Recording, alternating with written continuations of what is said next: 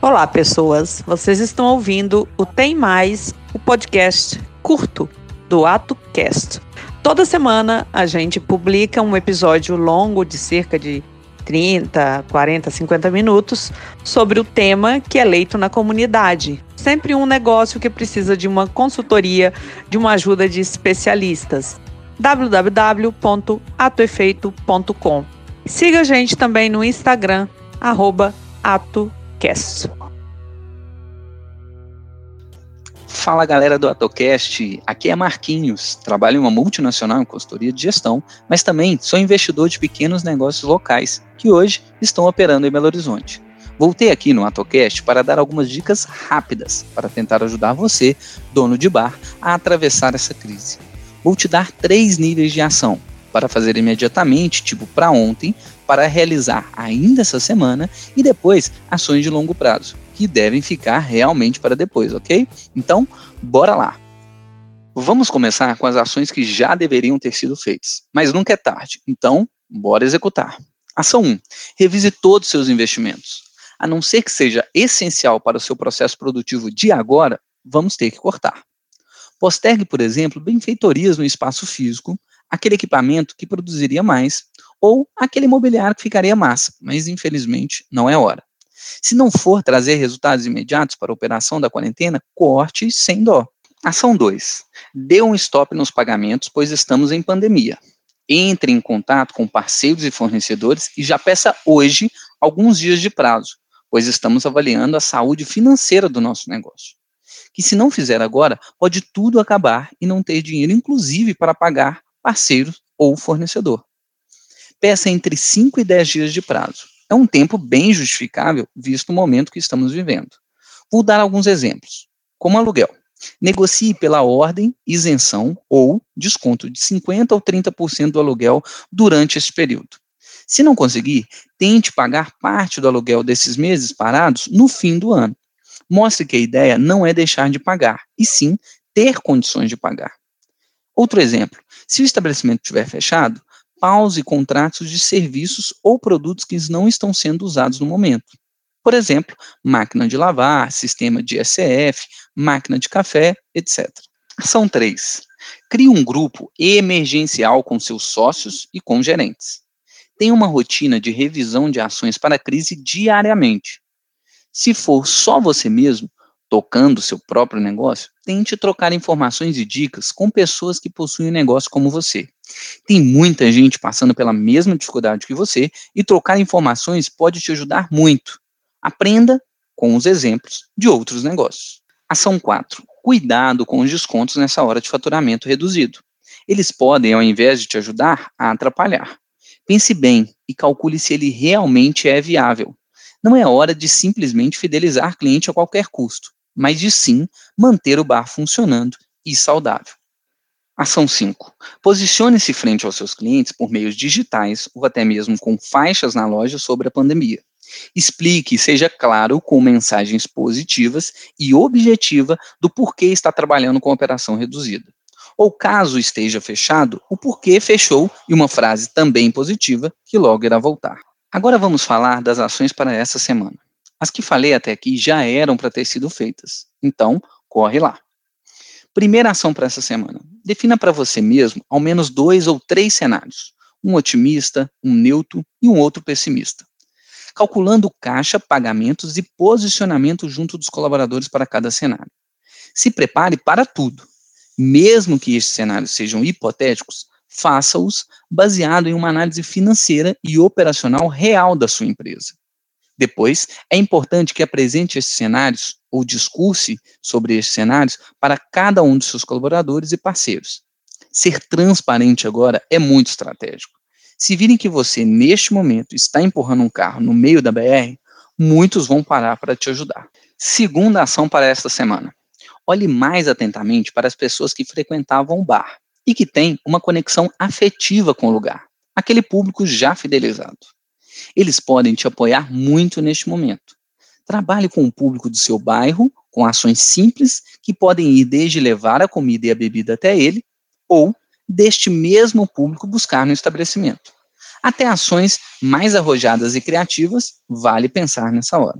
Ação 3 para esta semana. Revise todas as suas despesas fixas, aquelas que chegam todo mês, como aluguel, faxina, alguma assinatura, sejam essas despesas fixas físicas ou online. Revise também as despesas variáveis, aquelas que só acontecem quando há venda do seu produto ou serviço, por exemplo. Diante delas, se pergunte: eu realmente preciso disso agora? Se você responder não preciso, então ligue imediatamente para o parceiro ou fornecedor e explique o corte daquela conta. Mas deixe as portas abertas, dizendo que quando tudo se normalizar, você retoma a parceria. Agora, se você responder eu não posso cortar isso agora, então ligue para o fornecedor ou parceiro e tente se isentar ou até negociar um pagamento menor agora em tempos de pandemia. Você ainda tem como opção negociar com o parceiro ou fornecedor postergações de pagamento pós-pandemia. Não deixe de indicar um prazo previsto, senão ele não terá confiança e talvez não tope te ajudar. Se ainda assim ele não topar e não fechar a conta no final do mês, talvez você tenha que procurar um outro fornecedor ou parceiro que aceite a sua proposta. Ação 4 para esta semana. Para os colaboradores e funcionários, vale revisar agora a queima do banco de horas ou a queima das horas extras que estavam para ser pagas. Antecipação de férias é uma ajuda mútua.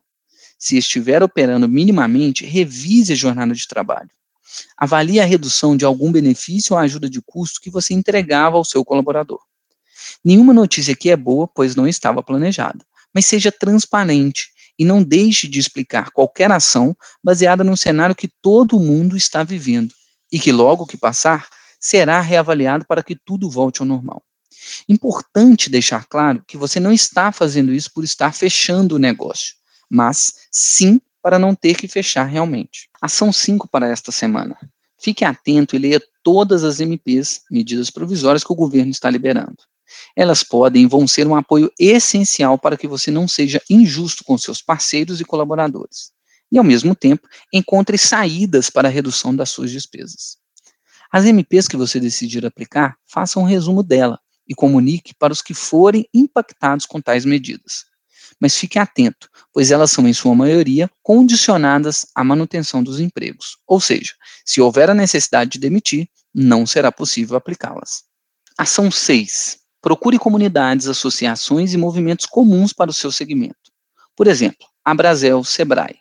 Eles podem ter boas dicas e medidas que visam minimizar ou ajudar seu negócio neste momento de pandemia. Ação 7. Se pergunte: vale a pena começar uma nova operação, por exemplo, um delivery? Avalie e se pergunte: ela é rápida? Tenho experiência nisso? Consigo absorver as taxas cobradas pelos aplicativos, que hoje variam de 27% a 30% da venda? Então, se optar por começar, sugiro começar pequeno, sem muitos investimentos, e ir aprendendo procure quem já começou ou já fazia tal operação que você pretende agora começar. Não deixe de medir diariamente como foi a nova operação do dia e como fazer melhor no outro. Além das reuniões diárias para acompanhar o andamento da nova operação, faça uma reunião semanal sintetizando tudo o que foi feito e o aprendizado que foi obtido durante essa semana. Ação 8 da semana. Avalie antecipar a receita por meio de vouchers, vendas antecipadas que dá ao cliente descontos para serviços ou produtos que você oferece. Faça uma comunicação clara e objetiva de como seu cliente adquire e explique o motivo e objetivo da ação. Não esqueça que logo que voltar, a expectativa e direito dele de retirar o produto ou serviço é fato. É bom, inclusive, já deixar algumas regras claras, pois imagina todo mundo indo no primeiro dia, na primeira hora, pedindo o mesmo serviço ou produto. Pode ser um transtorno ainda maior.